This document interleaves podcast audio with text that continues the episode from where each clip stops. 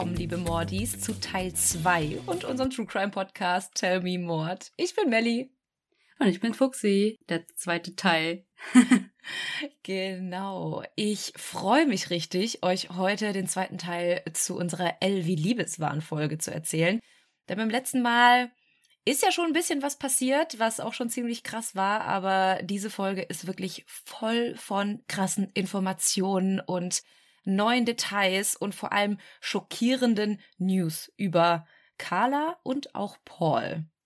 Du hast mir zwischenzeitlich ein paar Sachen erzählt und da ist mir schon aufgefallen, ich weiß es alles gar nicht mehr. Mhm. Ich muss sagen, das Einzige, was ich noch wusste, war, wie die beiden heißen und auch wie die Schwester hieß. Ach krass, okay.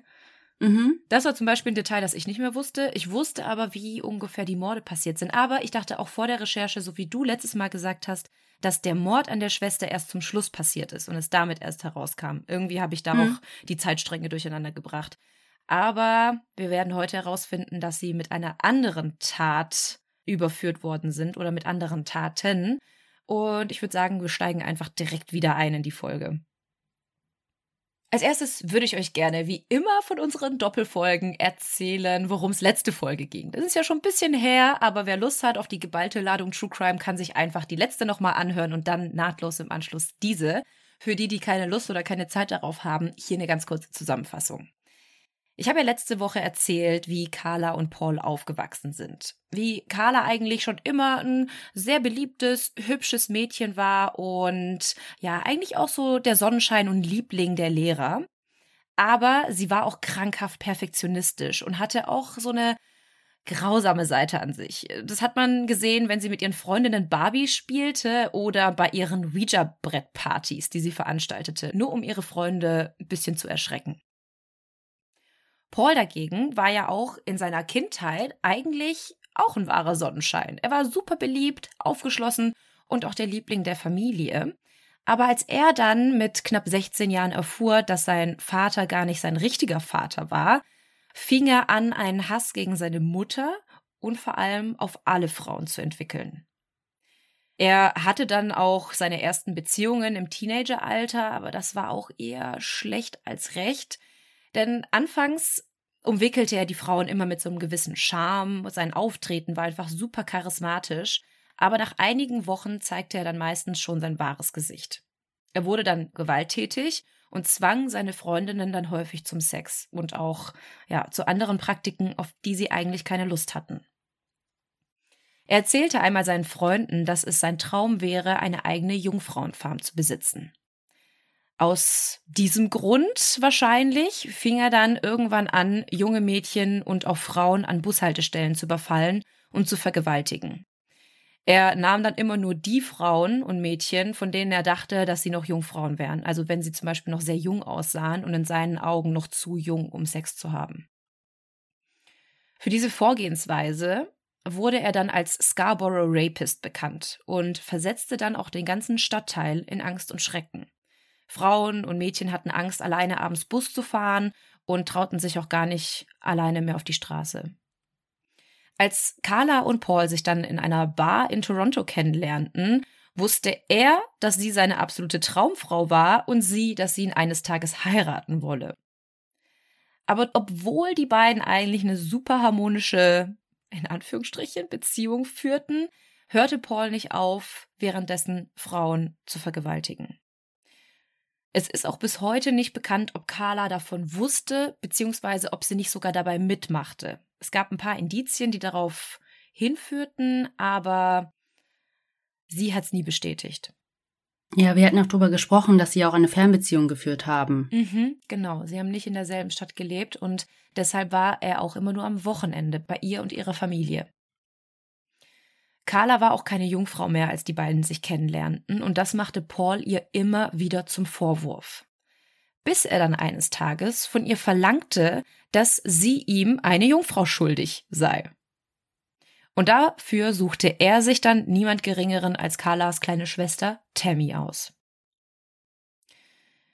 Wir sind da stehen geblieben, als Carla und Paul am Weihnachtsabend 1990 Carlas kleine Schwester betäubten mit dem Betäubungsmittel Triazolam und zusätzlich mit Hallotan. Die beiden wechselten sich dann sogar während der Vergewaltigung ab und filmten die komplette Tat. Als Tammy dann anfing, sich zu bewegen und Carla ihr gerade noch eine Dosis der Beruhigungsmittel geben wollte, übergab sich Tammy. Die beiden bekamen Panik, vernichteten alle Beweise, riefen den Krankenwagen, aber Tammy starb wenige Stunden später an einem Atemstillstand im Krankenhaus. Und genau das ist die Stelle, wo wir letzte Woche aufgehört haben. Und hier würde ich einfach nahtlos direkt weitermachen. Das war ja mega der Cliffhanger auch. Ja, vor allem habe ich die Story auch noch nicht ganz zu Ende erzählt. Ich habe ja zuerst gesagt, dass das Krankenhaus erstmal davon ausging, dass es ein typischer Unfall an Feiertagen war und haben so ein bisschen Für Alkohol. Genau, sie hat ja sehr viel Eierlikör getrunken und sie war ja noch minderjährig und ja, bei Minderjährigen hoher Alkoholkonsum kann schon zu dem einen oder anderen Unfall führen. Aber sie haben dann auch entdeckt, dass Tammy am Mund Brandverletzungen hatte, die fast wie Verätzungen aussahen. Das kam dem Krankenhaus dann auch ein bisschen merkwürdig vor und dann haben sie gesagt, okay, wir rufen dann doch lieber mal die Polizei, nur um auf Nummer sicher zu gehen. Die Beamten gingen dann auch zu den Humolkas, um halt speziell mit Carla und Paul zu sprechen, denn die waren ja die einzigen, die noch mit Tammy wach waren. Die Eltern lagen ja schon im Bett. Die Beamten wollten nicht nur wissen, warum Tammy diese Brandverletzungen am Mund hatte, sondern auch, warum sie nicht mehr im Wohnzimmer lag, sondern sie ins Schlafzimmer gebracht worden ist. Paul erklärte dann, wie immer auf seine unglaublich charmante Art, dass das Licht im Wohnzimmer einfach zu schlecht gewesen war und er so schnell nicht wusste, wo der Lichtschalter sich befindet. Voll die schlechte Ausrede. Haben die sie nicht sogar hochgetragen noch? Tatsächlich hat er sie nicht getragen, sondern, das fand ich auch so weird, diese Aussage, er hat sie dann ins Schlafzimmer geschleift, mit ihrem Gesicht am Boden, also quasi bäuchlings, ähm, weil er sie scheinbar nicht tragen konnte nur weil das Schlafzimmerlicht wohl besser gewesen wäre, ähm, damit die Ersthelfer dann erste Hilfe leisten konnten.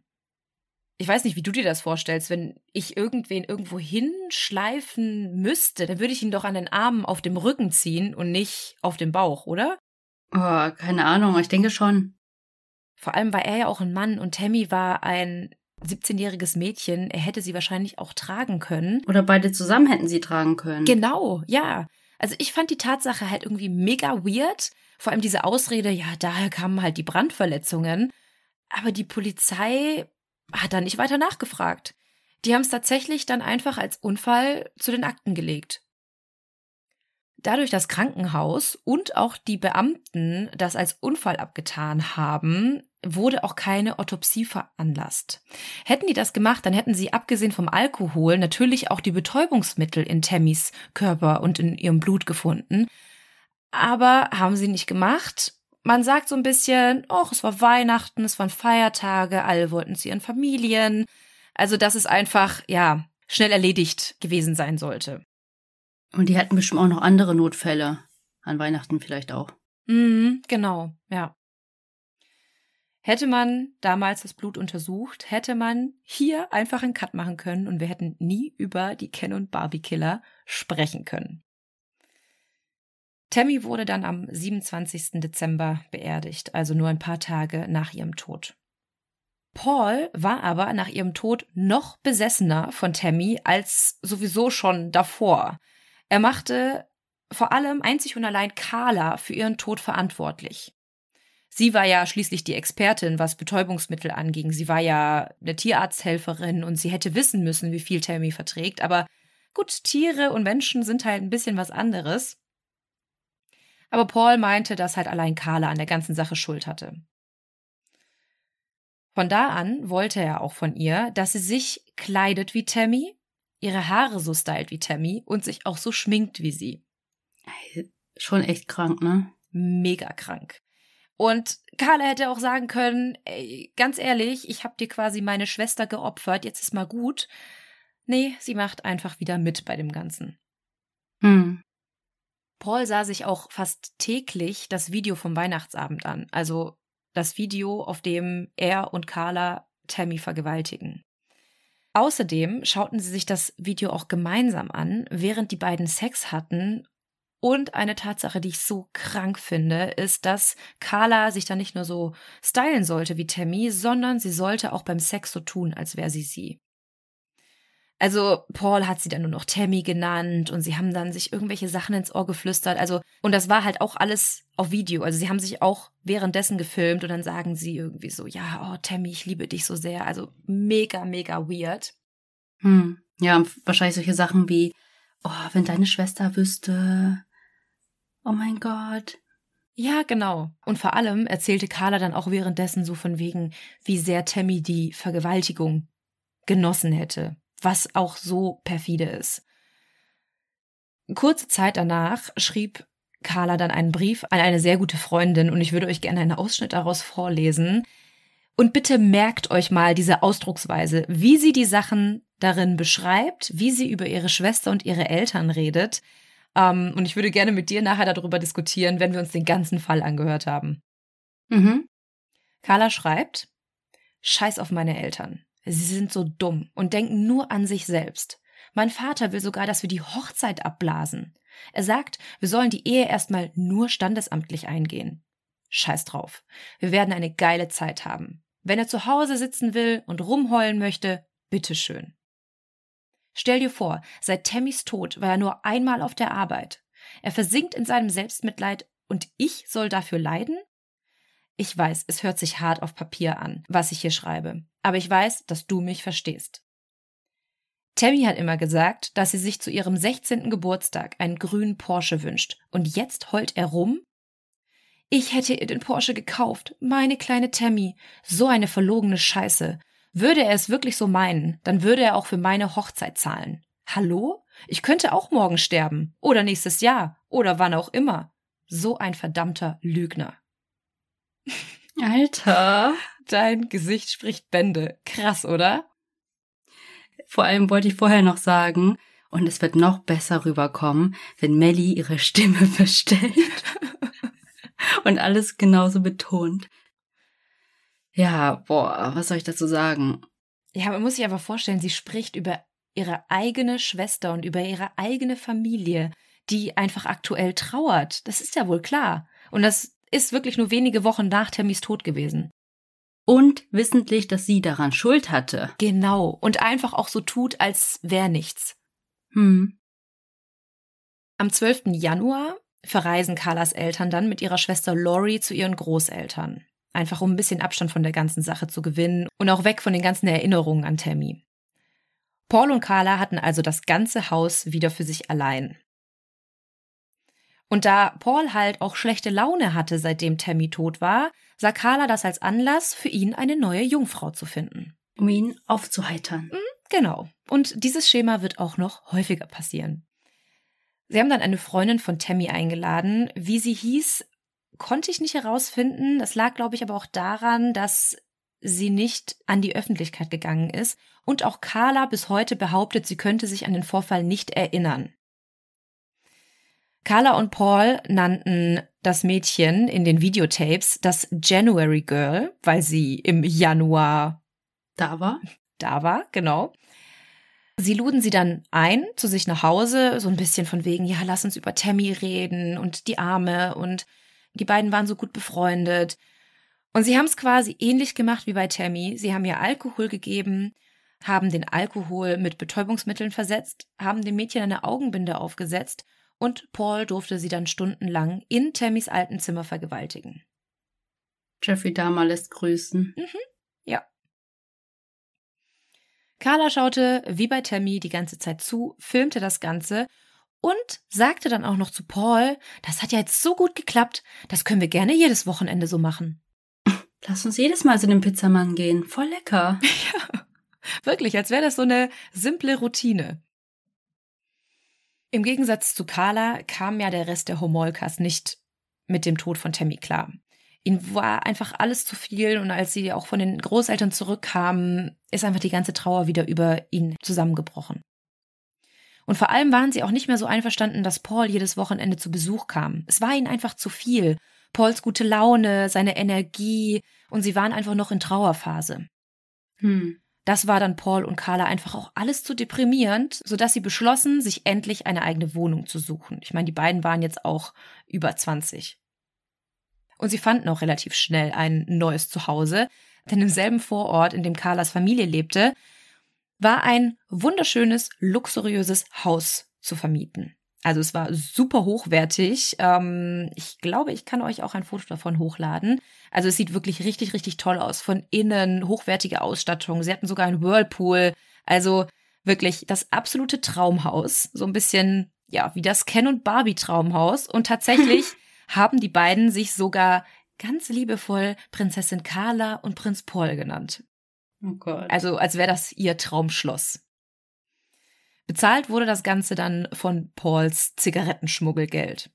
Aber er hat auch so gearbeitet und einen ganz guten Job gehabt, oder nicht? Ja, aber es war halt quasi so das Bonusgeld, was noch oben drauf kam. Hm. Ende März 1990 war Paul dann auf einem Männerausflug. Ich weiß nicht, ob es ein Junggesellenausflug war. Es war auf jeden Fall ein Trip nach Florida zum Spring Break. Ach krass. Da war er dann ohne Carla und er lernte auch relativ schnell eine neue Frau kennen nämlich die 24-jährige Allison aus South Carolina. Die beiden fingen dann auch relativ schnell eine Affäre an und Paul verlängerte sogar seinen Urlaub, um mit Allison nach South Carolina zu fliegen, um dort ihre Familie und Freunde kennenzulernen. Alter. Er machte auf jeden Fall direkt Nägel mit Köpfen. War sie denn Jungfrau? Das weiß ich nicht. Wahrscheinlich nicht, würde ich mal sagen. Aber es reichte Paul.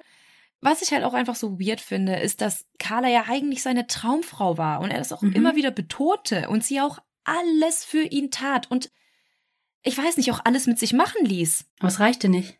Ja, es reichte halt wirklich nicht. Carla war ihm teilweise manchmal zu frech, zu laut und zu manipulativ. Mhm. Und Allison war, seiner Meinung nach, das genaue Gegenteil. Sie war eine Lady, sie hatte gute Manieren und sie hat trotzdem all das getan, was Paul im Bett wollte.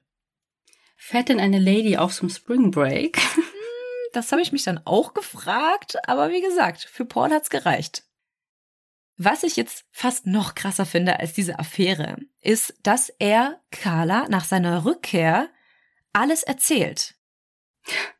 Also, er zeigte Carla sogar stolz Fotos, die er von Allison gemacht hat, nicht nur irgendwie so im Alltag beim Spring Break in Bikini, sondern auch wie die beiden miteinander schliefen. Carla war dann auch erstmal total perplex und wusste gar nicht, wie sie reagieren sollte und hat auch nicht so cool reagiert, wie Paul sich das gewünscht hatte.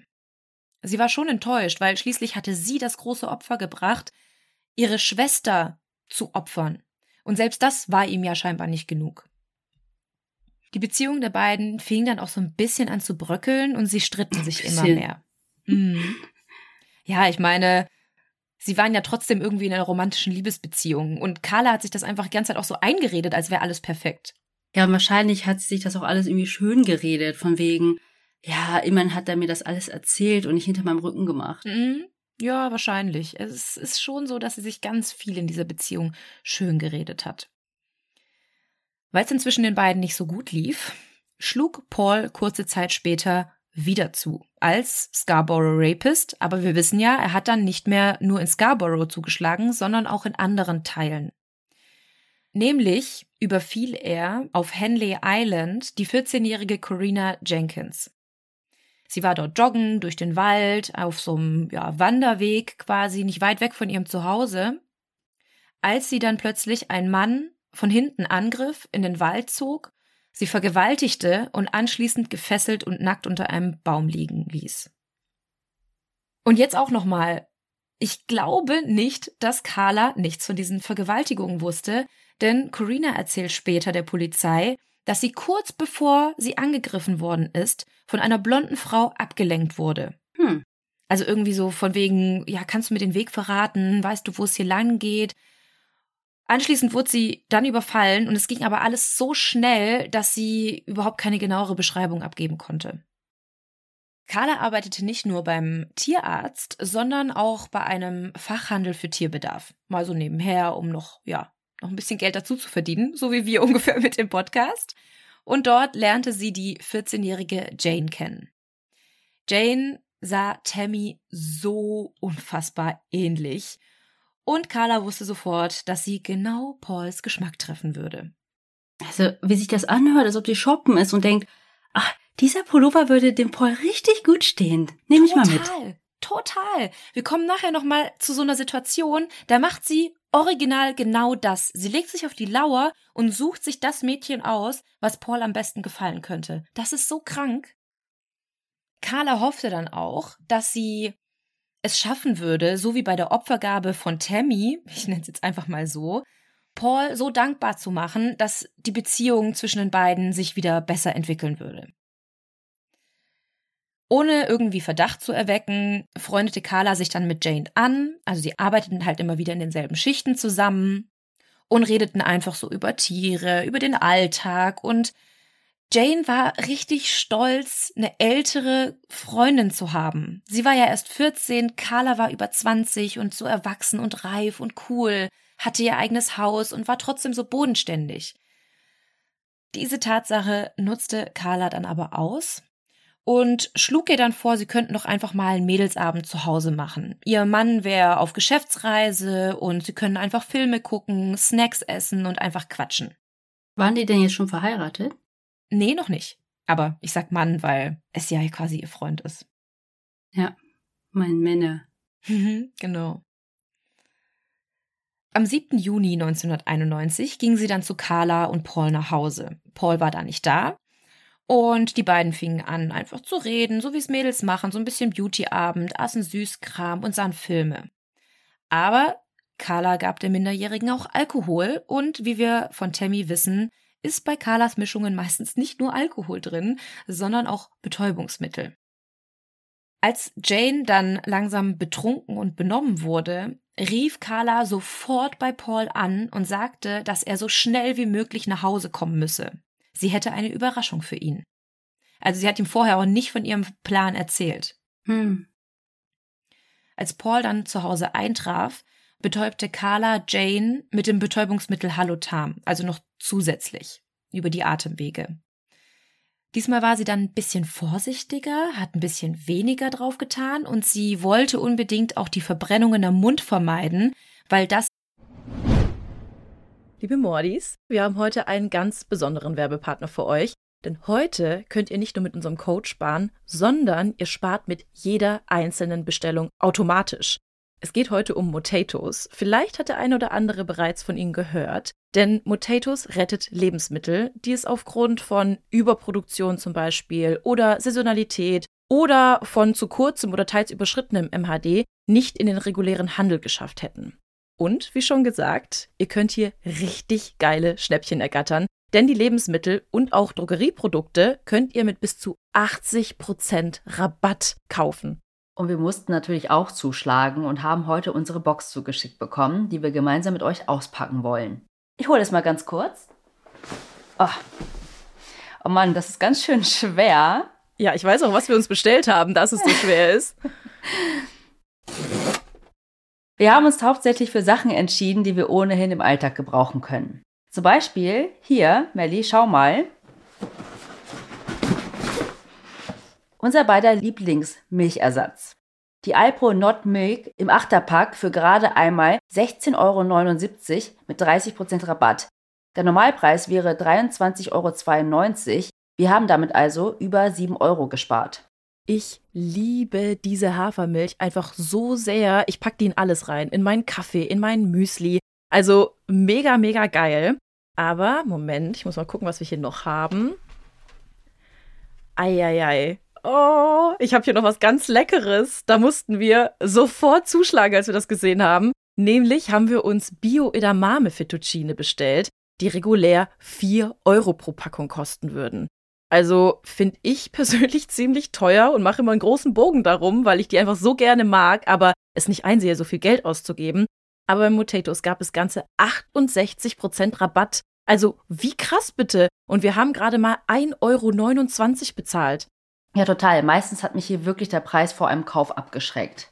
Ich schaue aber mal weiter, was wir noch so haben. Oha, Hier mein Daily Allrounder, der Express Benz Vollkorn Naturreis, den ich fürs Mittagessen gerne schnell in die Mikrowelle packe. Den haben wir hier für 35% weniger ergattern können. Den liebe ich auch so sehr. Ich nehme mir den wirklich fast jede Woche mit auf die Arbeit ins Büro, wenn es einfach mal schnell gehen muss in der Mittagspause. Und guck mal, Fuxi, ich habe mich hier besonders drauf gefreut. Das sind Gemüsechips. Da kosten zwei Packungen gerade nur 2,38 Euro. Und ich würde sagen, der nächste Filmabend kann kommen. Und wahrscheinlich wird es mal wieder eine True Crime Doku. Sehr wahrscheinlich. Aber für mich darf es bei einem Filmeabend auch gerne mal süß sein. Dafür habe ich mir erstmal 21% reduzierte Oreos bestellt. Du schwörst ja auf Oreos, denn die sind ja sogar vegan. Genau. Und ich muss gerade ein bisschen schmunzeln, denn ein Unboxing in einem Podcast ist wirklich ziemlich dumm. Aber Lebensmittel verschwenden ist noch viel dümmer, Leute. Vor allem bei so niedrigen Preisen. Und das Geile ist, ihr könnt bei uns sogar doppelt sparen, denn mit unserem Code TellMeMod15, alles groß und zusammengeschrieben, spart ihr nochmal 15% extra. Dieser Code ist gültig bis zum 31.03.2024 und alle weiteren Infos und Links zur Website findet ihr wie immer in unseren Show Notes. Und wir schauen jetzt einfach mal weiter, was wir noch so alles Leckeres in unserer Box finden können. Ja, quasi bei Tammy so ein bisschen kritisch war und ins Auge fiel. Ja. Außerdem legte sie sie zur Seite, damit, falls sie sich erbrechen müsste, dass es quasi hinausläuft und nicht in die Atemwege zurückfließt. Sie so, learning by doing. Mhm, genau, sie hatte ja gelernt durch die Fehler.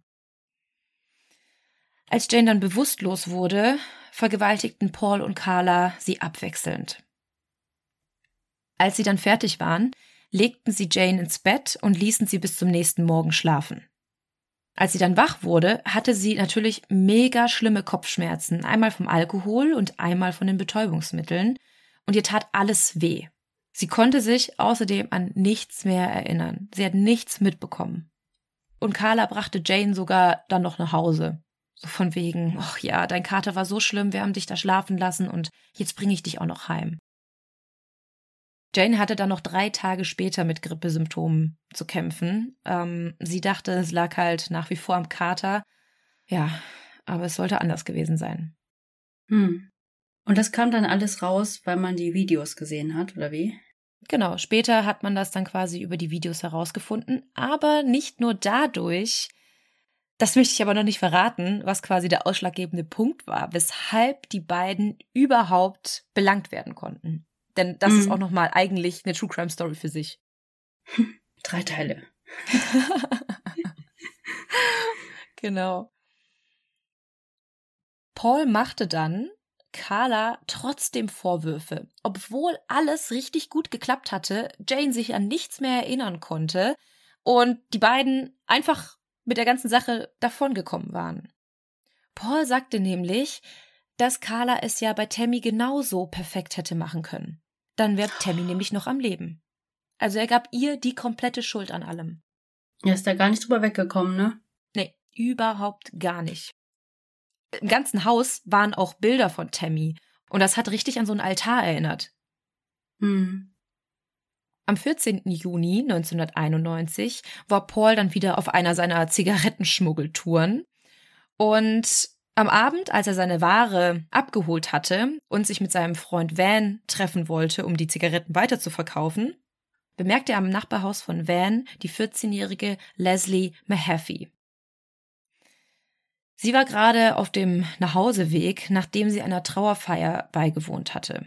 Nämlich war eine sehr gute Freundin von ihr an einem Autounfall ums Leben gekommen und sie war nach der Beerdigung noch mit Freunden im Wald was trinken und an die Freundin gedenken. Da Leslie ziemlich häufig viel später als zur vereinbarten Zeit nach Hause kam, waren ihre Eltern richtig, richtig sauer. Und sie fingen an, die Haustür von innen abzuschließen, wenn Leslie zu spät kam. Nee, daran erinnere ich mich jetzt auch noch. Mhm. Ja, das ist auch so schrecklich. Die Eltern wollten ihr quasi nur ein bisschen Angst machen, wenn die Tür zu war, ja, von wegen, du musst jetzt die Nacht draußen verbringen. Aber im Grunde hätte sie die Eltern auch wachklingeln können. Hm. Sie wollten ihr einfach so ein schlechtes Gewissen machen. Und dass sie sich nicht einfach reinschleichen kann. Mhm, genau, ja. Als sie dann nach diesem Waldtreffen wieder mal zu spät nach Hause kam, setzte sie sich dann in den Garten und wartete, ja, ganz bedröppelt darauf, dass sie irgendjemand aufmachte. Paul beobachtete das Ganze und sah auch, dass Leslie im Garten saß. Also man konnte das aus dem Nachbargarten quasi sehen. Und in dem Moment tauchte Paul dann auch einfach in ihrem Garten auf. Leslie war natürlich mega geschockt, mitten in der Nacht einen fremden Mann in ihrem Garten anzutreffen. Aber sie war auch sehr betrunken, sodass sie die Situation als gar nicht so gefährlich wahrnahm. Paul sagte zu ihr, dass er gerade das Haus nebenan ausrauben wollte und er sie dabei gesehen hätte. Dachte ich mir, kannst du dir nicht bitte eine bessere Ausrede einfallen lassen? Aber gut. Und er wollte sie quasi nur fragen, ob sie nicht Lust hätte, mit ihm eine Zigarette zu rauchen. Ich weiß auch nicht, ob Leslie diese Tatsache ignorierte, dass er eigentlich ein Dieb war, oder ob sie ihn so attraktiv fand, dass sie ihn als nicht so gefährlich wahrnahm aber Leslie ging mit ihm mit, um die Zigaretten aus Pauls Wagen zu holen. Ich finde, es macht halt auch einen Unterschied, wenn da jemand Jüngeres daherkommt und auch ganz gut und gepflegt aussieht, als wenn da voll der komische, verwirrte, dreckige Mensch irgendwie aus dem Gebüsch gekrochen kommt. Mhm, ja, genau. Und man darf nicht vergessen, Paul sah gut aus. So, er hatte einfach auch einen gewissen Charme, um die Menschen um den Finger zu wickeln. Als sie dann mit ihm zum Auto ging und sich gerade eine Zigarette anstecken wollte, zog Paul mit der anderen Hand ein Messer hervor und bedrohte sie damit. Er drängte sie dann in den Wagen und brachte sie dann zu sich nach Hause. Er war richtig aufgeregt, dass er das Ganze alleine geschafft hatte, ohne Carlas Hilfe. So wie du das gesagt hast. Du fühlst es. Ja, ich fühle es richtig. Ich versuche mich da voll in ihn hineinzuversetzen. Carla hat aber schon geschlafen, weil das war mitten in der Nacht. Aber Paul ging direkt zu ihr hoch und weckte sie, um ihr quasi von seinem Fang zu erzählen. Sie könnte aber erstmal weiter schlafen, denn er wollte erstmal Leslie für sich alleine haben. Stell den Wecker. Ja. Stell den Wecker in 20 Minuten. Nee, nee, also Paul wollte sie schon die ganze Nacht für sich, denn er hatte nicht vor, Leslie so schnell wieder herzugeben. Mhm. Carla wurde dann am nächsten Morgen wach, ging runter ins Wohnzimmer und war erstmal total schockiert. Aber nicht aufgrund der Entführung, sondern das ist auch wieder so geil und ich finde auch so typisch Carla. Die beiden haben aus ihren französischen Champagnergläsern getrunken, die Carla extra für ihre Hochzeit gekauft hatte. Ja, sie war dann doch irgendwo eifersüchtig, ne? Ja, auf jeden Fall. Wie gesagt, gar nicht mal die Tatsache an sich, dass er ihr quasi fremdgegangen war, in Anführungsstrichen, dass er ein Vergewaltiger war, sondern dass die französischen Champagnergläser nicht von ihr entweiht worden sind quasi, weil die waren ja für besondere Anlässe und die waren extra für die Hochzeit gekauft worden und sie wollte mit Paul an ihrer Hochzeit mit diesen Gläsern anstoßen und er trank jetzt einfach mit einer wildfremden Frau aus diesen Gläsern. Mädchen. Mädchen, genau. Carla war auch richtig, richtig enttäuscht von Paul und ging einfach wieder zurück ins Schlafzimmer, um zu schmollen. Also sie war einfach richtig angepisst. Und fing dann an, in ihrem Lieblingsbuch zu blättern. Und soll ich mal sagen, was ihr Lieblingsbuch war? Hm. Bonnie und Clyde? ähm, nicht ganz, aber geht auch in die Richtung. Es war American Psycho. Mit dem Serienmörder Patrick Bateman. Paul und Carla nannten das Buch ihre Bibel. Und wenn sie mal irgendwie schlecht gelaunt war, fing sie an, diesem Buch zu blättern, um das zu lesen. Also, man muss dazu sagen, es geht um einen Serienmörder in diesem Buch. Ja. Als sich Carla dann wieder beruhigt hatte, ging sie wieder runter und fand noch immer Paul und Leslie dort vor. Carla beschloss dann aber, sich jetzt zusammenzureißen und einfach wieder eine gute Freundin zu sein und Leslie mit Paul zusammen zu vergewaltigen. Leslie hatte aber auch die ganze Zeit verbundene Augen, somit wusste sie nicht, wo sie sich befindet, wie Carla aussieht oder wie sie dorthin gekommen waren. Dadurch hatte sie halt auch so eine leise Hoffnung, dass Paul sie vielleicht doch wieder gehen lassen würde, nachdem er mit ihr fertig war. Hm. Wie immer filmten die beiden natürlich ihre Taten und Carla stand hinter der Kamera. Plötzlich schrie Carla auf dass Leslies Augenbinde verrutscht sei. Man muss dazu sagen, die Ermittler sagen später, als sie sich die Tapes anschauten, dass das nicht der Fall war. Also man konnte ganz deutlich sehen, dass Leslie die ganze Zeit über die Augenbinde getragen hat. Und man weiß jetzt nicht, war das eine Ausrede für Carla, Leslie doch zu töten? So als Grund, sie hat uns gesehen, wir müssen sie töten? Oder ob sie vielleicht auch eifersüchtig war und sie einfach loswerden wollte. Ja, fast das Gleiche. Ja. Also einmal dachte ich, okay, vielleicht hat sie selber Lust am Töten gefunden. So vielleicht wollte mhm. sie das und auf der anderen Seite, ja, vielleicht war sie einfach eifersüchtig und deshalb wollte sie es. Also im Grunde ja, ist beides derselbe Outcome. Mhm. Beide wurden dann super panisch und überlegten sich dann, was sie mit Leslie nun machen würden. Und bis heute ist nicht wirklich klar, wie das Mädchen zu Tode kam, denn Carla behauptet, dass Paul sie mit einem Kabel strangulierte, während Paul hingegen sagt, dass es wie bei Tammy war und es an einer Überdosis lag also die Carla ihr verabreicht hatte. Nach ihrem Tod wurde Leslie dann von beiden zerstückelt und ihre Körperteile wurden einzementiert und in einen Fluss geworfen. Deshalb konnte man dann auch nicht mehr feststellen mit irgendeiner Autopsie, wie sie denn zu Tode kam. Bevor die beiden aber die Leiche zerstückelten, ist schon wieder so was total Absurdes passiert, denn sie bekamen an dem Abend Besuch von den Homolkas, weil Vatertag anstand und sie hatten keine Zeit, die Leiche so schnell zu zerstückeln, also lagerten sie sie einfach so lange im Keller.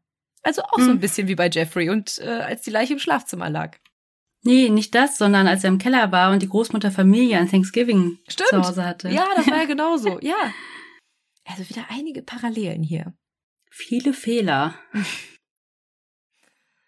Die Humolkas berichteten auch, dass Carla und Paul an dem Abend wie immer bestens gelaunt waren. Nur ein paar Tage später, nach diesem Vorfall, am 29. Juni 1991, feierten die beiden dann endlich ihre Traumhochzeit. Es war eine Feier mit 150 Gästen und wirklich jeglichem Shishi, den man sich nur vorstellen kann. Carla hat eine Pferdekutsche bestellt. Endlich kamen die Champagnergläser zum Einsatz und sie trug wirklich so ein richtiges Prinzessinnenkleid. Also die beiden sahen wirklich aus wie Barbie und Ken auf ihrer absoluten Traumhochzeit. Während die beiden ihren ersten Tanz machten, wurden zwei Kanufahrer auf Zementblöcke aufmerksam. Sie entdeckten die einzementierten Körperteile von Leslie. Das ist jetzt zwei Wochen, nachdem die beiden Leslie umgebracht hatten. Paul und Carla bekamen aber von der ganzen Sache nichts mit und nach der Hochzeit gingen sie erstmal auf Hochzeitsreise nach Hawaii. Als sie nach Hause zurückkamen, holten die Homolkas die beiden vom Flughafen ab und erzählten dann auch, dass eine Leiche im Fluss gefunden wurde. Die ganze Stadt stand unter Schock und sie konnten sich alle nicht erklären, wie so eine schreckliche Tat bei ihnen passieren konnte. Paul und Carla waren auch mega geschockt, aber eher, dass die Betonstücke überhaupt gefunden wurden. Eigentlich hm. hätten sie ja versinken müssen und niemand hätte sie je gefunden, also ein bisschen auf die Mafia-Art. Aber die beiden hatten einen richtig dummen Fehler begangen, denn sie hatten die Zementblöcke einfach an einer Stelle ins Wasser geworfen, wo man sie halt super leicht von oben sehen konnte. Das Wasser war halt überhaupt nicht tief und zehn Meter weiter wäre das Wasser aber so tief gewesen, dass niemand die Leiche je gefunden hätte. Ja, ich hätte es aber auch nicht besser gewusst, um ehrlich zu sein. Scheinbar wussten das aber die Menschen aus der Gegend. Hm. Also irgendwie war das bekannt und deshalb schlossen auch die Ermittler, dass der Täter nicht aus der Gegend kommen konnte. Ah. Also schon mal ein Fehler, in Anführungsstrichen. Aber im Grunde waren die beiden einfach zu doof. Nachdem die Flitterwochenphase dann vorbei war, wurde Paul dann wieder etwas mürrischer und schlechter gelaunt. Und Carla beschloss einfach wieder seine Laune zu heben. Und wir wissen ja, wie sie das am besten schaffte? Mit einem neuen Mädchen. Und vor allem mit einem Mädchen, das die beiden schon kannten, denn sie wollten einfach wieder die nun 16-jährige Jane aus dem Tierladen einladen. Jane wusste ja bis heute nicht, was ihr damals passiert ist, und Carla war nach wie vor eine gute Freundin für sie. Tatsächlich besuchte Jane die beiden nicht nur einmal, sondern mehrmals. Und das Krasse ist auch noch, dass Carla und Paul sie gar nicht mehr unter Drogen setzen mussten, um mit ihr Sex zu haben. Die beiden haben Jane überredet, mit ihnen intim zu werden, weil man das ja mit guten Freunden mal machen kann. Also sowas wie ein einvernehmlicher Dreier. Ja, genau. Tatsächlich tat Jane das auch. Sie vertraute den beiden und vor allem Carla. Sie wollte unbedingt mit ihr weiter befreundet sein. Und Carla bettelte sie förmlich an, dass sie mit ihnen beiden und vor allem mit Paul schlief. Was ich aber auch gedacht habe, weshalb sie sie vielleicht nicht nochmal unter Drogen setzen wollten, es wäre ja schon auffällig gewesen, wenn sie an zwei von zwei Abenden keine Erinnerung mehr hatte. Mhm. Vor Jane tat Carla so, als wäre das alles total cool und als wäre sie auch total cool mit der Situation, aber innerlich explodierte sie förmlich. Sie hasste es, dass Jane freiwillig mit ihnen schlief. Also sie war dadurch ja auch nicht mehr in der Kontrollposition. Mhm. Also beschloss Carla, dass es an der Zeit wäre, Jane nochmals zu betäuben. Und wieder lief alles perfekt. Jane wurde betäubt, missbraucht und am nächsten Tag wurde sie verwirrt und müde von Carla nach Hause gebracht. Es blieb aber nicht nur dabei. Also die trafen sich immer und immer wieder und hatten dann einvernehmlichen Sex, dann wurde Jane mal wieder betäubt. Die drei machten sogar Ausflüge in Freizeitparks, gingen in Kinos, besuchten Restaurants. Also es war wirklich wie so ein Dreier-Pärchengespann geworden. Hm. Und das alles vor allem nur, um Paul glücklich zu machen. Immer wenn Paul schlechte Laune hatte, rief Carla dann Jane an und bat sie darum, mit ihnen zu schlafen. Aber Jane wollte das eigentlich nicht. Sie wollte weder mit Paul noch mit Carla schlafen, sie wollte einfach nur mit ihr befreundet sein. Aber Carla drohte ihr dann immer wieder, wenn sie sich nicht fügen würde, dass die beiden auch keine Freunde mehr sein konnten. Hm. Herr, was hat sich geändert? Weil die Jane wollte das doch vorher. Ja, aber sie wollte es eigentlich auch nur wegen Carla. Nur sie fand es Mhm. dann halt irgendwie komisch, dass sie dann halt vor allem mit Paul schlafen musste. Hm. Also es war zwar wie so ein Dreier, aber man wechselte sich ab, es wurde gefilmt und es war halt meistens Paul an der Reihe. Hm. Als sie dann eines Abends wieder bei den beiden war, sagte sie, dass sie keine Lust mehr auf das Ganze hatte und dass sie auch nicht mehr mit Carla befreundet sein wollte. Es war ja einfach alles irgendwie zu kompliziert und zu komisch. Und anstatt, dass sie dann irgendwie ausrasteten und Jane umbrachten, so wie die letzten Mädchen, gingen die beiden einfach beleidigt ins Schlafzimmer und ließen Jane unten im Wohnzimmer alleine sitzen. Wahrscheinlich wussten aber auch Janes Eltern, dass sie dort war, und deswegen war ihnen das zu kritisch, sie dann auch umzubringen. Jetzt musste also ein neues Missbrauchsobjekt her, und am 16. April 1992 begaben die beiden sich erneut auf Jagd.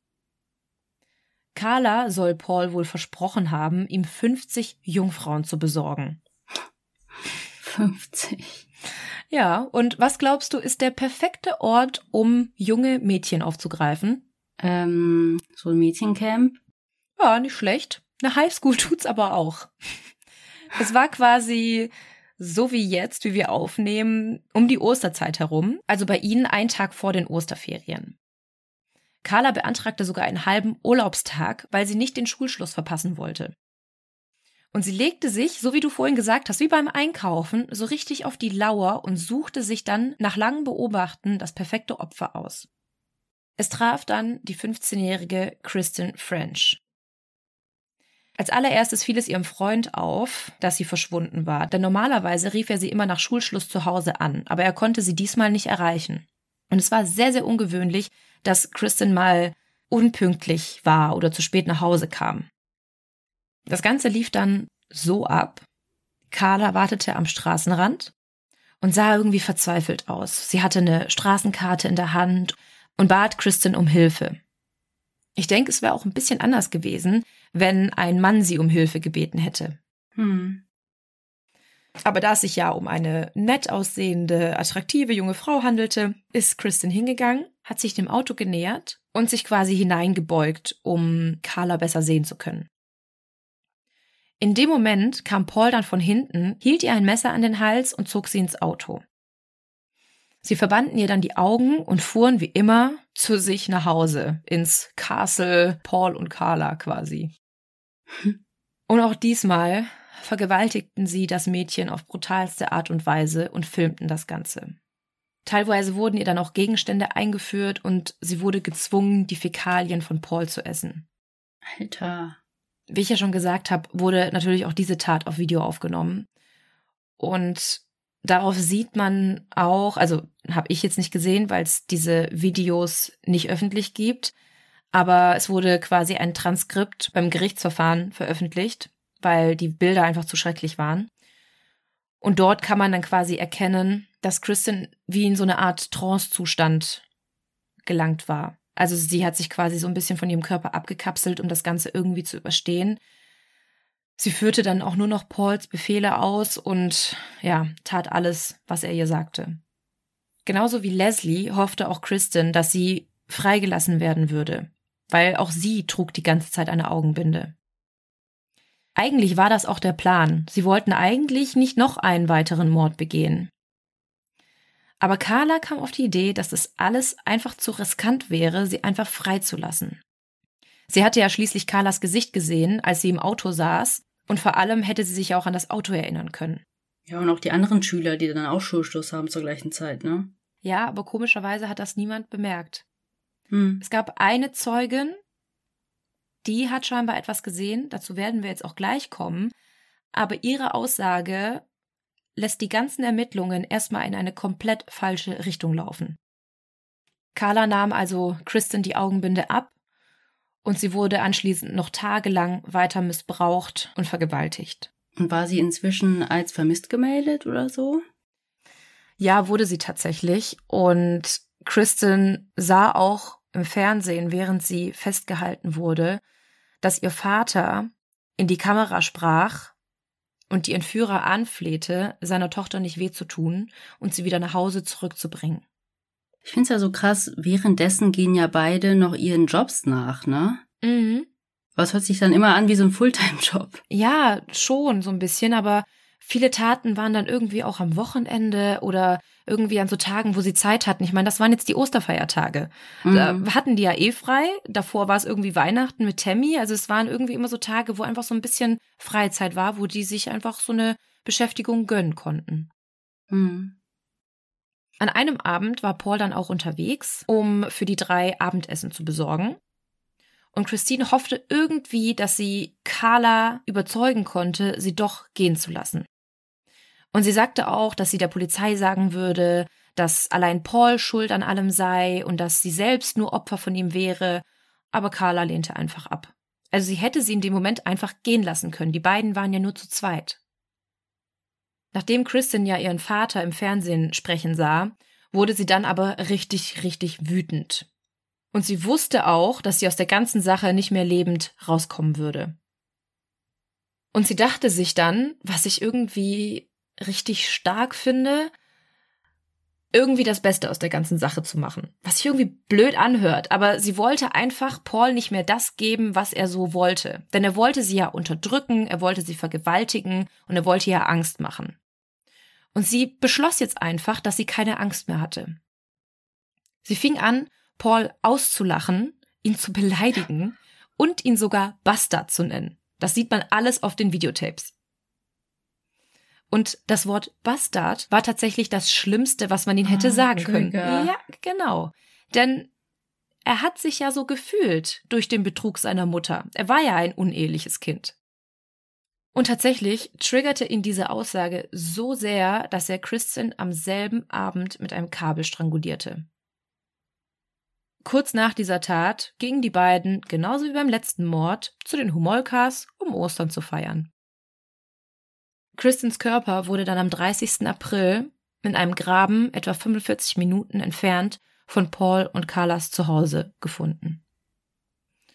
Und die Beamten konnten auch erstmal keine Verbindung zwischen den beiden Morden herstellen, weil es einfach so weit weg voneinander war und weil sich zwei verschiedene Ermittlerteams um die Morde kümmerten. Ja, es gab ja auch keine Verbindung zu Kristen. Mm -mm, ja. Carla hat sie einfach aufgelesen vor der Schule. Mhm. Und auch die Arten, wie die Leichen drapiert wurden oder versteckt wurden, waren ja auch komplett unterschiedlich. Einmal war die Leiche zerstückelt und in Beton gegossen und das andere Mal einfach achtlos in den Graben geworfen am Straßenrand. Mhm. Wie du ja vorhin auch ganz richtig gesagt hast, es war ja am helllichten Tag, als Kristen entführt wurde. Und es war ja schon wahrscheinlich, dass es Augenzeugen zu finden gab, die das Ganze beobachtet hatten. Tatsächlich meldete sich dann auch eine Frau, die vermutet hatte, gesehen zu haben, wie Kristen entführt wurde. Aber sie dachte in dem Moment, es wäre eher so ein Teenager-Streich gewesen oder einfach so ein Herumalbern. Und deswegen hat sie sich nicht direkt gemeldet. Als sie dann aber von dem Leichenfund erfuhr, rief sie bei der Polizei an und beschrieb, dass sie ein beiges Auto gesehen haben will, das aussah wie ein Porsche bzw. ein Sportwagen. Paul hingegen fuhr aber einen goldenen Nissan. Der sah zwar aus wie ein Sportwagen, war aber kein Porsche. Und zufälligerweise oder dummerweise für Paul rief kurze Zeit später noch eine andere Frau bei der Polizei an und meldete, dass sie am McDonalds Parkplatz von einem Mann gefilmt wurde. Als sie ihn dann damit konfrontierte, stieg dieser in seinen goldenen Nissan ein. Das war Paul? Das war Paul, genau. Und es war tatsächlich der Abend, an dem er unterwegs war, für Kristen, Carla und ihn Essen zu holen. Hm. Sie sah den Wagen wohl danach nochmal, hat auch nochmal bei der Polizei angerufen, aber die Anrufe wurden nicht ernst genommen und vor allem ja auch nicht in irgendeinen Zusammenhang gebracht. Denn die Ermittler suchten ja nach einem beigen Porsche. Sie haben nicht daran gedacht, dass es sich vielleicht um ein anderes Auto handeln könnte, was irgendwie auch ich weiß nicht, total dämlich ist, oder? Also. Vor allem gibt es nicht so viele Porsche in Nordamerika. Nee. Und auch die Tatsache, dass die Frau das ja nur im Vorbeigehen gesehen hat. Da kannst du nicht davon ausgehen, dass sie haargenau weiß, welches Modell das war oder welcher Wagen. Also manche sehen sich ja auch ähnlich. Mhm. Und der Nissan sah schon aus wie ein Sportwagen. Und für jemanden, der sich vielleicht nicht mit Autos auskennt und denkt so, Sportwagen, jo, das ist ein Porsche. Mhm. Keine Ahnung. Also da hätten die Ermittler vielleicht auch mal links und rechts gucken müssen. Mhm.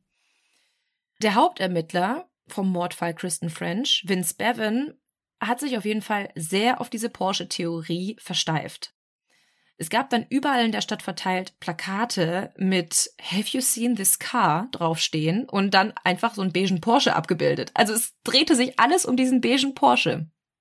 Eine kluge Sache hat Vince Bevan aber gemacht denn er setzte sich mit den Ermittlern aus dem Scarborough Rapist-Fall zusammen, um herauszufinden, ob es nicht vielleicht einen Verdächtigen gab, der für die Morde verantwortlich sein konnte. Mm, das ist ja das Phantombild, ne? Mhm. Genau. Und sie kamen auch sehr, sehr schnell auf Paul Bernardo, genau dadurch. Also beschlossen die beiden, Paul einen Besuch abzustatten. Als sie dann vor seiner Tür standen, um ihn zum Tod von Kristen French zu befragen, zuckte Paul nicht mal zusammen. Er hat die beiden einfach hineingebeten.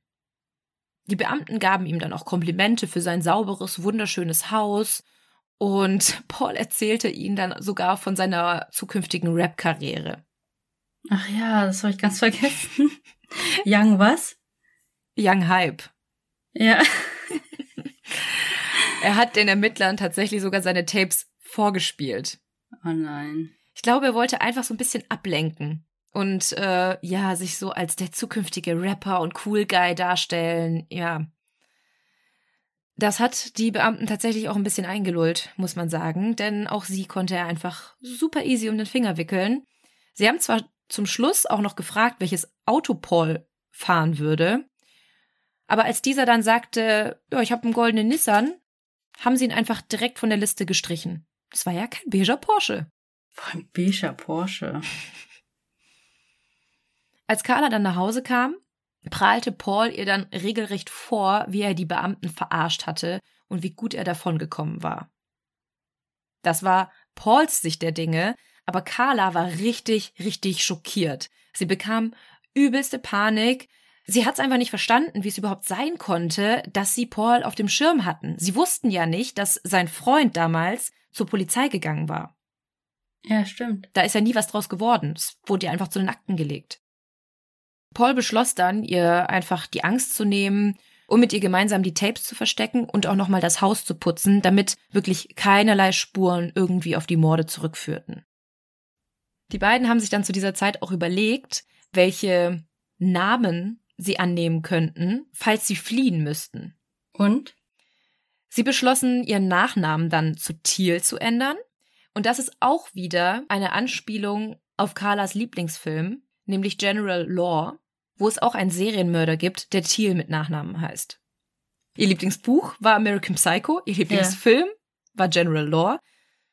Und Paul beschloss, seinen Vornamen zu Jason zu ändern. Soll ich dir sagen, an was das angelehnt war? Mm, -mm. An den Mörder aus dem Film Freitag der 13. Mm. Also wie auffällig, bitte. Vor allem hast du gefragt, soll ich dir sagen? Ich so, mm, -mm. du hast es trotzdem getan. Jetzt kommt aber langsam ein Stein ins Rollen, denn in dieser Zeit kamen dann auch endlich die DNA-Ergebnisse, die ja zwei Jahre auf sich warten ließen. Ach ja, oh man, so viel vergessen ja. aus der ersten Folge. genau, darüber haben wir in der ersten Folge gesprochen. Nämlich wurden ja auf der Kleidung eines Opfers, des Scarborough Rapist, DNA-Spuren gefunden. Und Paul sowie 249 andere Personen mussten ihre DNA-Proben abgeben. Aus den 250 gesammelten Proben konnten fünf eingegrenzt werden, die als Hauptverdächtige in Frage kamen. Natürlich war auch Paul unter den Verdächtigen, denn seine DNA stimmte ja mit der DNA des Scarborough Rapist überein. Und trotzdem schlossen sie ihn aus. Denn die Ermittler waren ja erst bei Paul gewesen und er war ja so nett und er konnte es eigentlich nicht sein. Also konzentrierten sie sich erstmal auf die anderen vier. Aber sind Kanadier nicht immer so voll nett? Dachte ich mir auch, tatsächlich. Naja, aber Paul schien besonders nett gewesen zu sein.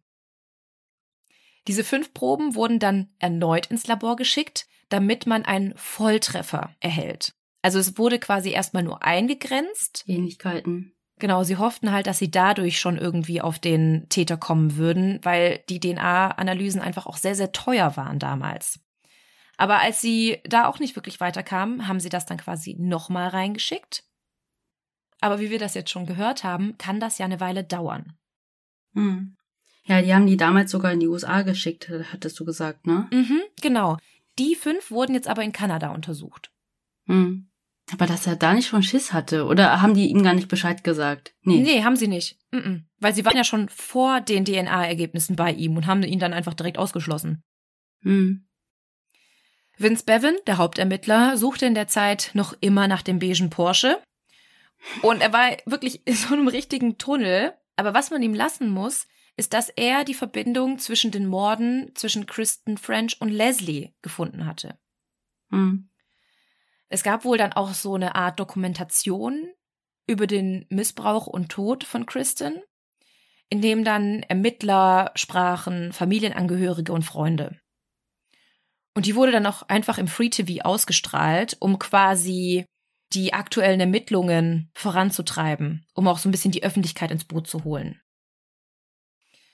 Paul und Carla schauten sich dann die Sendung gemeinsam vom Fernseher an und sie haben sich nicht mehr eingekriegt vor Lachen, denn ihnen wurde klar, dass die Ermittler keine Ahnung hatten, wonach sie eigentlich suchen sollten. Denn alles, was sie in der Dokumentation beschrieben oder sagten, stimmte einfach nicht mit den wahren Ereignissen überein. Ich finde es aber auch komisch, dann den Stand der Ermittlungen auf diese Weise in die Öffentlichkeit zu tragen. Fand ich auch. Also vor allem hätte der Mörder ja das alles sehen können, so wie jetzt in dem Fall, und einfach seinen Modus operandi ändern können. Ja. Ganz einfach. Und vor allem hatte das zur Folge, dass noch mehr falsche Informationen an die Ermittler gegeben wurden. Leute, die dachten, weiß ich nicht, sie würden den Täter kennen oder ja, hätten was gesehen. Hm. Weihnachten 1992 rückte nun immer näher und in dieser Zeit wurde Paul wieder ein bisschen grummelig und schlecht gelaunt, denn es war ja quasi der Jahrestag von Tammys Tod. Und um das ganze Spiel nochmal von vorn zu beginnen, Carla wusste ja, wie sie ihren Paul glücklich machen konnte ein neues Mädchen musste wieder her. Ihre Wahl fiel dann auf Nora. Sie war eine Freundin von Tammy gewesen. Und sie trafen sich auch noch regelmäßig mit ihr, so wie sie sich auch mit Jane regelmäßig trafen. Und genau so wie bei Jane redeten sie Nora ein, dass es völlig in Ordnung wäre, wenn sie mit Paul schlafen würde. Aber Nora hatte von vornherein überhaupt keine Lust darauf und dachte sich nur, okay, what the fuck, was für Weirdos? Ähm, mhm. Habe ich keine Lust darauf. Und Paul wollte aber auch kein Betäubungsmittel benutzen, weil er Angst hatte, dass es genauso wie bei Tammy schiefgehen konnte. Ich meine, sie haben es ja vorher auch ein paar Mal geschafft, also sie wussten ja, wie es funktioniert, aber irgendwie hatte Paul dann doch zu sehr Angst. Vielleicht lag es an der Weihnachtszeit, man weiß es nicht. Für ihn war ja immer noch Carla an dem Ganzen schuld, und dadurch, dass er nun auch kein neues Mädchen bekam, wurde er auch immer gewalttätiger Carla gegenüber. Er fing jetzt an, sie zu verprügeln. Kurz nach Silvester war es dann besonders schlimm und er prügelte sie so sehr, dass sie in derselben Nacht noch ihre Eltern anrief und ihnen von den Prügeln erzählte.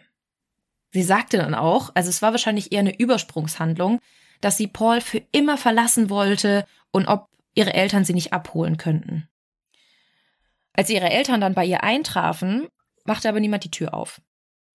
Sie blieben dann hartnäckig, riefen an, klopften, riefen wieder an. Und irgendwann ging Carla dann ans Telefon und sagte, dass das alles gar nicht ernst gemeint war und dass sie doch bleiben wollte.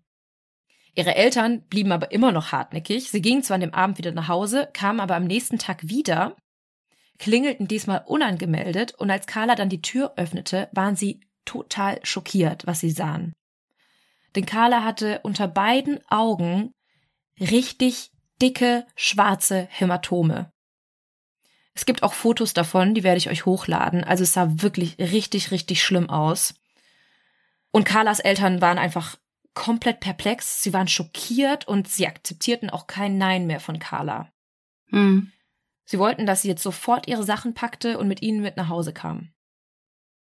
Carla wollte dann auch mit, aber sie musste vorher noch eine Sache mitnehmen, beziehungsweise mehrere, denn das die Wichtigste Tapes. überhaupt, genau, waren für sie die Tapes. Nachdem die Beamten ja damals da waren, versteckten die beiden ja die Tapes. Gemeinsam haben sie sie dann in die Garage geschafft, aber als Carla dann dort suchte, waren sie da nicht mehr. Sie suchte dann die ganze Garage ab, aber die Tapes waren einfach nicht da. Und sie konnte ja schlecht Paul fragen, wo die sind. Trotzdem ging Carla da mit ihren Eltern mit und zeigte Paul tatsächlich wegen häuslicher Gewalt an. Aber auch ganz schön gewagt, nach dem, was sie beide zusammen alles so verbrochen haben. Ja, aber Carla hatte nun Zeit, sich ihre Rache zu überlegen. Sie war ja verletzt. Man hat ja die Hämatome gesehen. Sie hat Paul dann auch wegen häuslicher Gewalt angezeigt. Und das war einfach die perfekte Opferrollengeschichte. Heißt, selbst wenn Paul gesagt hätte, Carla war mitschuldig, hätte sie immer sagen können, Nee, er hat mich gezwungen. Hat mich gezwungen, mhm. ja. Paul war währenddessen völlig fertig nach der Trennung. Also plötzlich begriff er, dass Carla seine absolute Traumfrau war. Er fing an zu trinken, er bekam Depressionen und hinterließ eine Nachricht nach der nächsten auf dem Anrufbeantworter ihrer Eltern. War er denn gar nicht zu Hause, als die Eltern sie mitgenommen haben? Nee, war er nicht. Da war Carla alleine. In der Zwischenzeit kamen auch endlich die DNA-Proben, die jetzt genauer untersucht werden sollten. Und es gab einen eindeutigen Treffer. Es stand also endlich fest, dass Paul Bernardo der Scarborough Rapist war. Aber die Ermittler verhafteten Paul nicht sofort, denn ihnen wurde langsam klar, dass er nicht nur der Scarborough Rapist, sondern wahrscheinlich auch der Mörder von Leslie und Kristen war. Doch sie wollten erstmal mehr Beweise sammeln und ihn observieren. Schaut euch sein Auto an. Mhm. da war es eigentlich sofort klar. Für Köln Miles hätten die sofort zu der Datenbank aufgerufen. Ja, stimmt.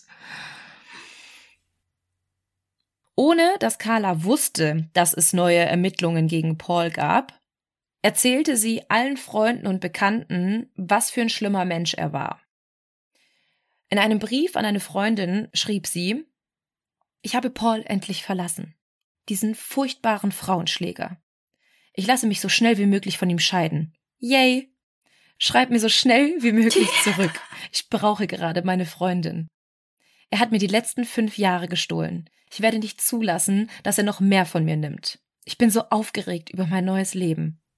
Die ist so ein bisschen bipolar oder schizophren, kann das sein? Heftig, heftig. Ich dachte auch die ganze Zeit, wie kannst du sowas schreiben, wenn du ganz genau weißt, was auch du getan hast? Und Carla wollte auch so schnell wie möglich einen neuen Partner finden und ging daraufhin jeden Abend nur knapp bekleidet raus. Also es gibt da auch ganz viele Fotos, sie hat sich eigentlich die ganze Zeit auch fotografieren lassen.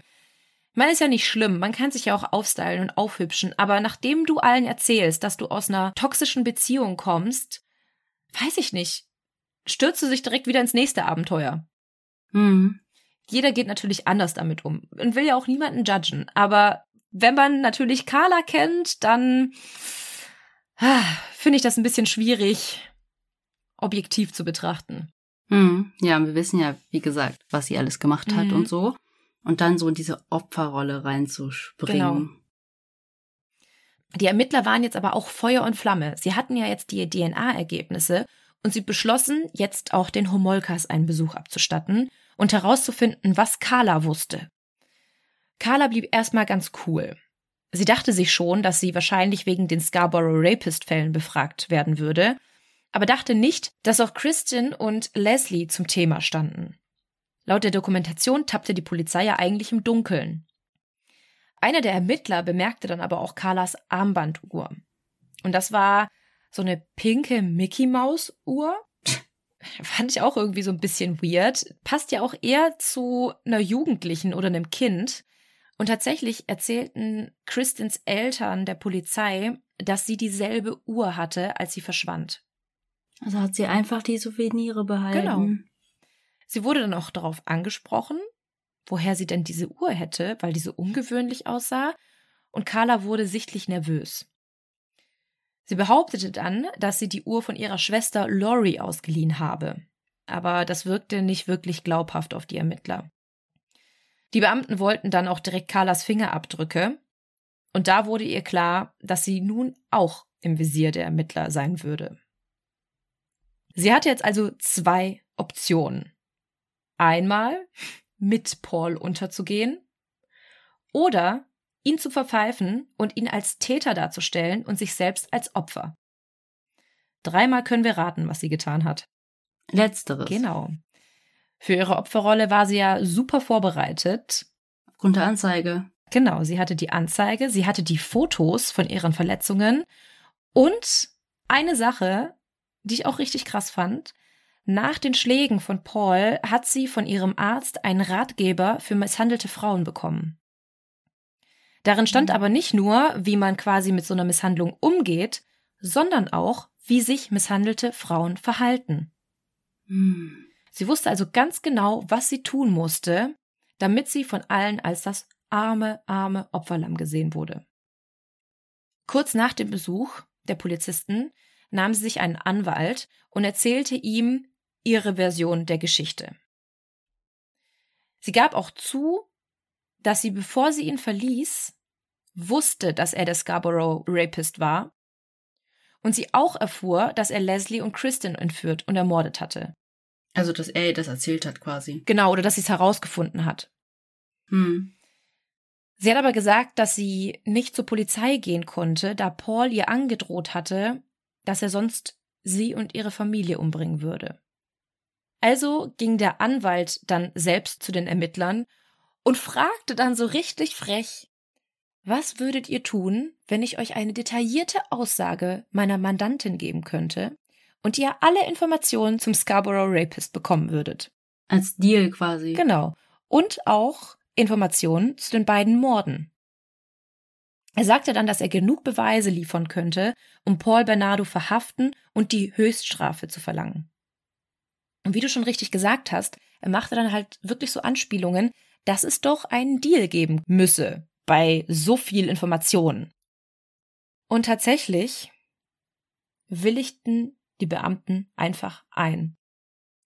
Sie wussten weder, welche Rolle Carla bei dem Ganzen spielte, noch welche Beweise es gegen sie gab.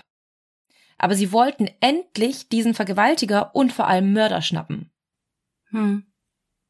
In dem Deal stand dann quasi, dass Carla nicht als Verdächtige gesehen werden dürfe, sondern nur als Zeugin. Sie müsse zwar ein paar Jahre ins Gefängnis gehen, weil sie Paul dabei half, die Taten zu vertuschen und keine Hilfe leistete, aber die Strafen wären viel, viel geringer, als wenn sie als Mittäterin angeklagt werden würde. Hm. Paul wurde dann also tatsächlich festgenommen und das erste Mal verhört. Aber er stritt weder irgendwas ab, noch sagte er irgendetwas. Also er war einfach mega gelangweilt von den Fragen und ja, sagte einfach gar nichts. Die Beamten versuchten noch verschiedene Verhörmethoden, aber Paul blieb einfach komplett cool und sagte nichts. Er kam erstmal in U-Haft und in der Zwischenzeit war Carla richtig stolz auf ihren Deal mit der Polizei und das erzählte sie dann auch jedem. Also, sie sagte, ja, ich werde ein paar Jahre ins Gefängnis gehen und danach werde ich richtig Kohle mit der Geschichte machen. Hm. Also stell dir das mal vor. Sie war ja im Grunde laut ihrer Story das Opfer. Und wenn du als Opfer trotzdem ins Gefängnis gehen musst, weiß ich nicht, fände ich jetzt nicht ganz so cool. Ach so, so meinst du das? Ich dachte, dass sie damit so hausieren gegangen ist. Ja, auch. Aber alle dachten ja, dass sie die unschuldige kleine Carla war. Und trotzdem hat sie sich mega über diesen Deal gefreut. Hm, ja, aber immer noch besser als als Mittäterin. Das stimmt. Laut des Deals musste sie dann für zehn Jahre ins Gefängnis. Oh, okay. Das ist doch ziemlich viel. Ja gut, aber im Vergleich zu lebenslänglich Ja. ist das schon okay. Fünf waren für die Vertuschung des Mordes an Kristen und fünf für die von Leslie. Und nach drei hätte sie dann auch das erste Mal Recht auf ein Bewährungsgesuch. Naja, und dann hätte sie ja schon frühzeitig entlassen werden können dann. Genau, ja. Paul und Carlas Haus wurde dann durchsucht und sie fanden etliche Spuren. Angefangen bei den Betäubungsmitteln, die sie sogar schon in kleinere Fläschchen portioniert hatten, falls sie mal spontan tätig werden mussten, bis hin zu Blutspritzern an den Wänden. Außerdem fanden sie halt diverse satanistische Bücher in den Regalen und sie fanden auch ein Tape, auf dem Carla und zwei weitere unbekannte Mädchen zu sehen sind. Die Gesichter konnte man darauf nicht erkennen und es ist bis heute auch nicht bekannt, wer die beiden waren. Was sie aber nicht fanden, sind die diversen anderen Tapes. Als Carla mitbekam, dass das Haus durchsucht wurde, bekam sie wieder Panik, dass die Tapes gefunden werden könnten. Sie gestand dann aus dieser Panik heraus ihrem Anwalt, dass sie vielleicht auch nicht ganz unbeteiligt an Tammys Tod gewesen ist und dass es auch Aufnahmen von den zwei ermordeten Mädchen gab. Also sie macht jetzt quasi Andeutungen, dass sie auch auf den Tapes zu sehen sein könnte. Hm, schon mal als Sicherheit, falls die dann nämlich die Tapes finden, ne? Mhm. Und sie dann als Mittäterin entlarven. Ja, oder der Paul dann sagt, hier, ich habe hier die Beweise, dass sie auch daran Spaß hatte. Genau. Aber, um dem Ganzen vorzubeugen, ging ihr Anwalt erneut zu den Beamten und schilderte dann die neue Sachlage. Er verlangte daraufhin, dass in den Deal noch rein müsse, dass Carla maximal drei weitere Jahre aufgrund des Todes von Tammy bekäme. Hm. Es war ja noch immer nicht klar, was auf diesen Tapes zu sehen sein würde oder inwiefern Carla involviert war, aber bei mir hätten schon alle Alarmglocken geschrillt, wenn dieser Anwalt nochmal zu mir käme und quasi jetzt erzählt, oh, da gibt's vielleicht doch noch ein paar andere Beweise, hm, können wir nicht noch einen Deal machen? Hm.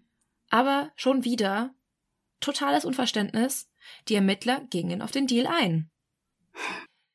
Sie wollten jetzt aber auch unbedingt diese Tapes finden und stellten das ganze Haus auf den Kopf. 71 Tage lang durchsuchten sie jeden Winkel dieses Hauses, aber keine Spur von den Tapes.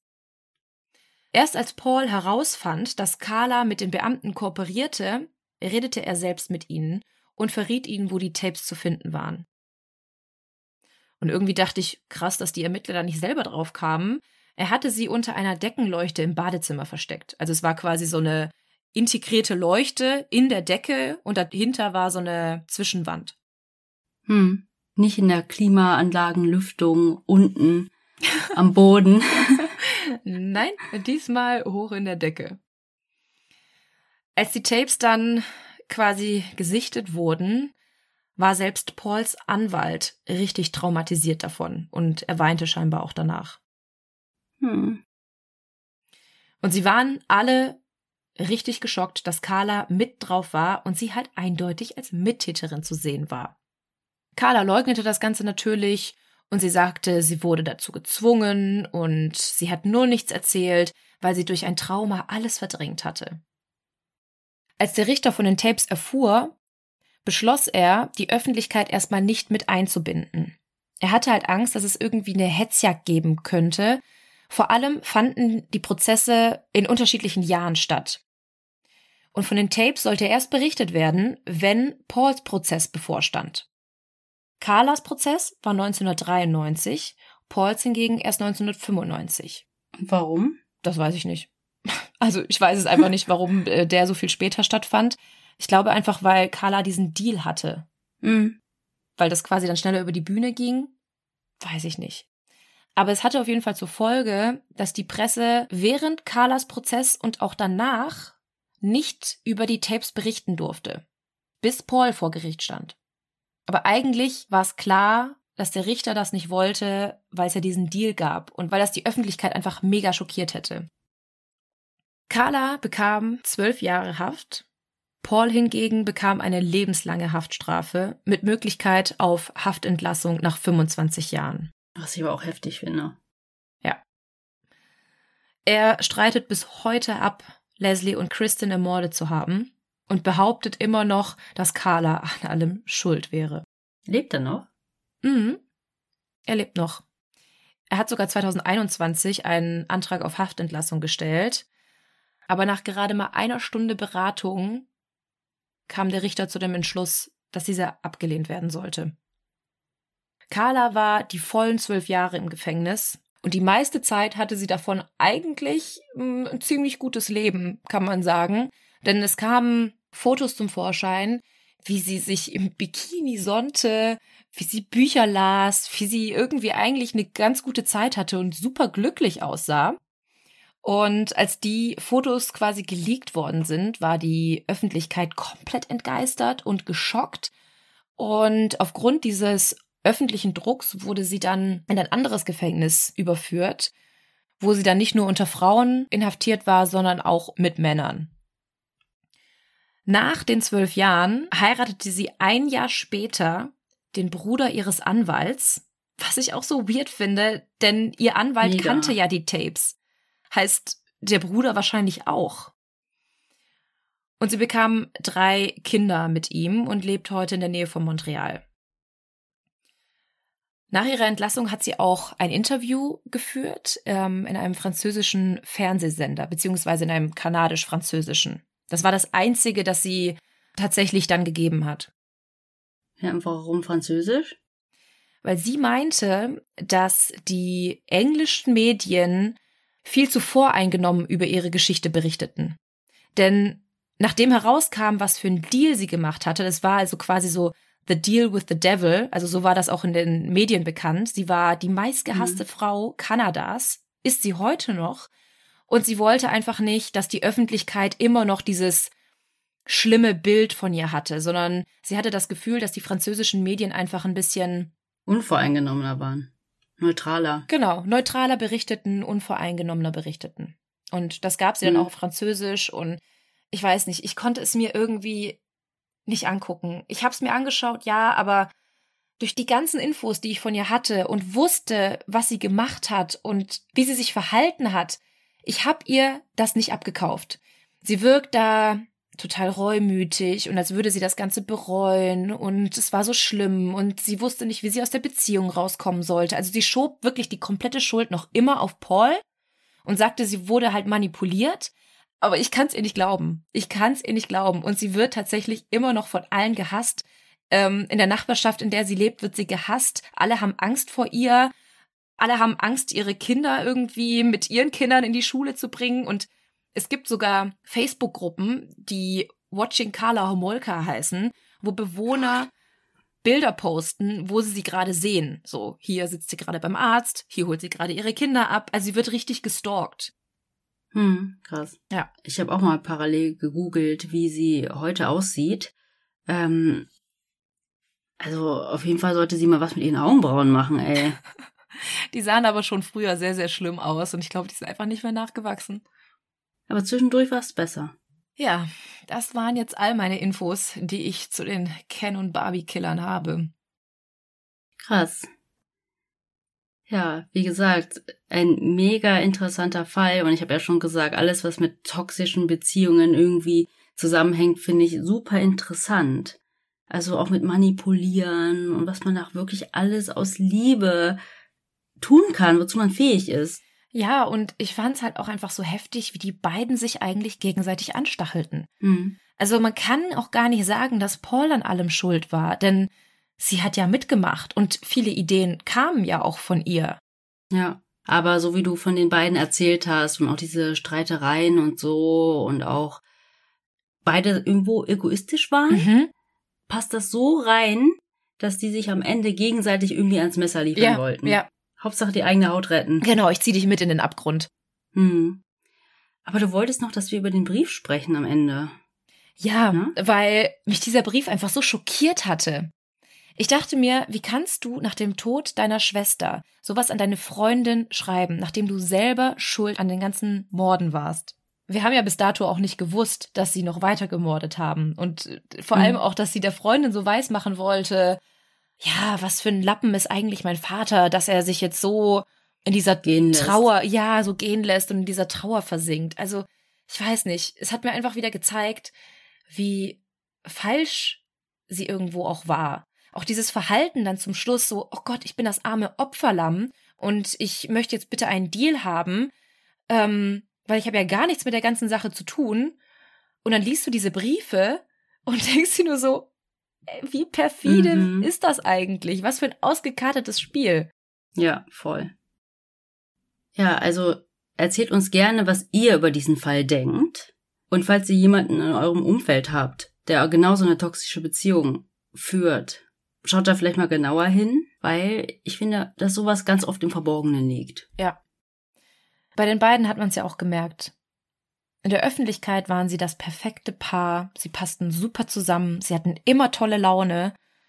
Ja, und was dann so im eigenen Schlafzimmer passiert, war dann eine ganz andere Sache. Irgendwann, verspreche ich, werde ich auch den Bogen schlagen zu meinem Anfang aus Teil 1 und euch mehr darüber erzählen, warum Carla Homolka überhaupt Part der Dokumentation Don't Fuck with Cats war. Ach, wenn du den Fall machst. Ja, aber das werde ich euch ein anderes Mal erzählen.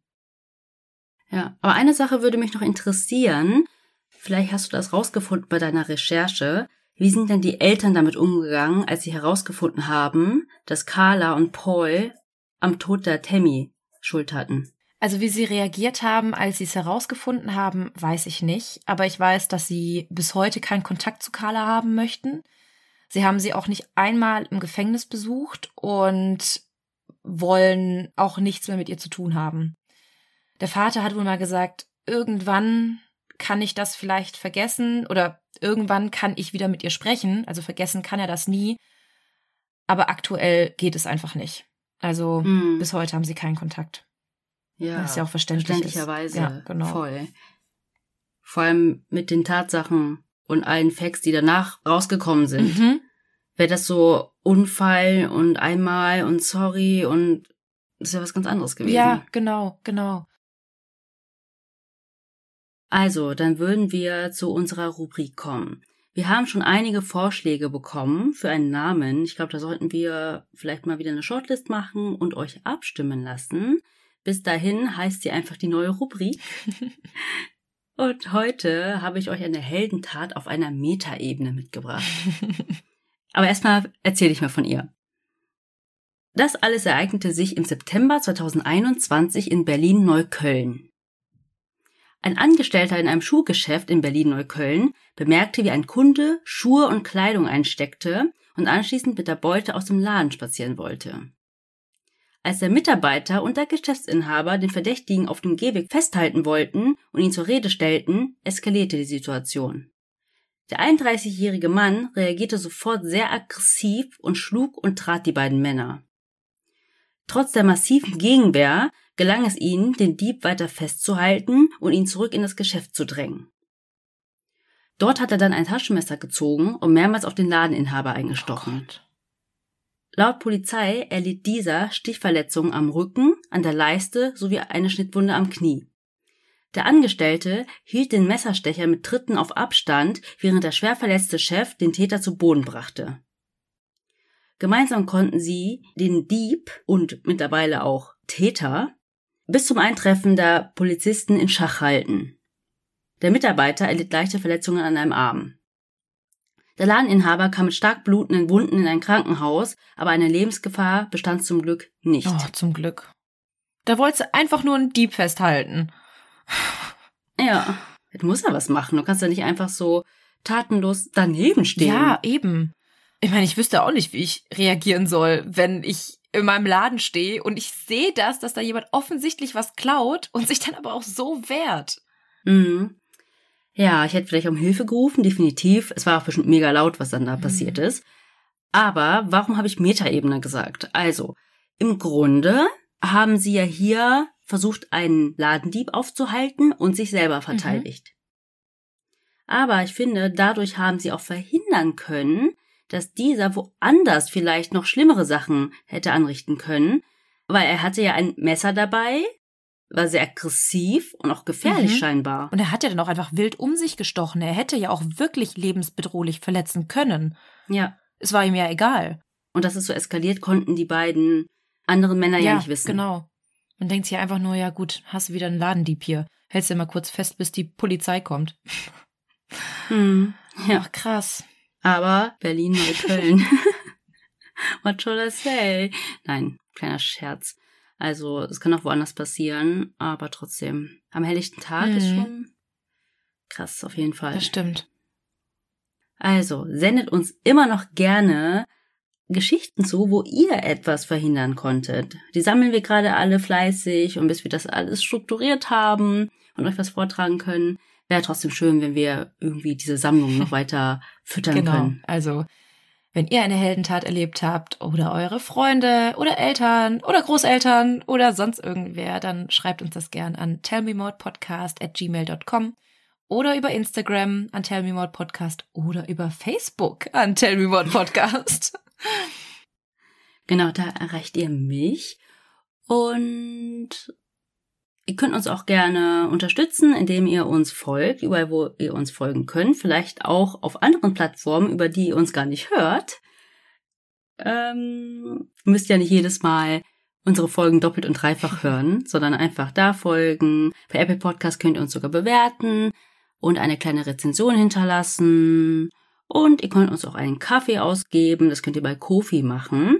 Da gibt es einen kleinen Coffeeshop, da könnt ihr uns ein kleines Trinkgeld dalassen, darüber freuen wir uns immer sehr und geben das natürlich nur für den Podcast aus. Aber das brauche ich ja gar nicht mehr zu sagen. Das ist auf jeden Fall so. Ihr könnt auf jeden Fall gespannt sein auf die nächste Woche. Da bin ich mit M dran. Und ich bin mir ziemlich sicher, dass ihr diesen Fall noch nicht kennt oder noch nicht ausführlich von ihm gehört habt, denn ich habe keinen deutschsprachigen Podcast gefunden, der diesen Fall behandelt hat. Ich bin auch schon richtig gespannt. Du erzählst mir seit Wochen von diesem Fall und ich will jetzt endlich mal wissen, wie die ganzen Details sind. Letztes Mal, beim letzten Alphabet, wollte ich den schon machen und wollte doch unbedingt mit dir tauschen. Du hattest ja. nicht K.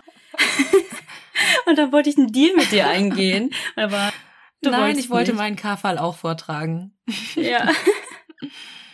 Also seid gespannt. Ich freue mich auf jeden Fall schon. Es ist sogar in einem Land, in dem wir noch nicht waren. Mhm. Ihr könnt mal ein paar Tipps abgeben. In Kanada waren wir auch noch nicht. Ja, das stimmt, das stimmt. Also, bis zur nächsten Woche bleibt uns nur noch zu sagen, was wir immer sagen. Wir hoffen, ihr habt Lust auf mehr bekommen. Oder Mormort. Und bis dann. Tschüss.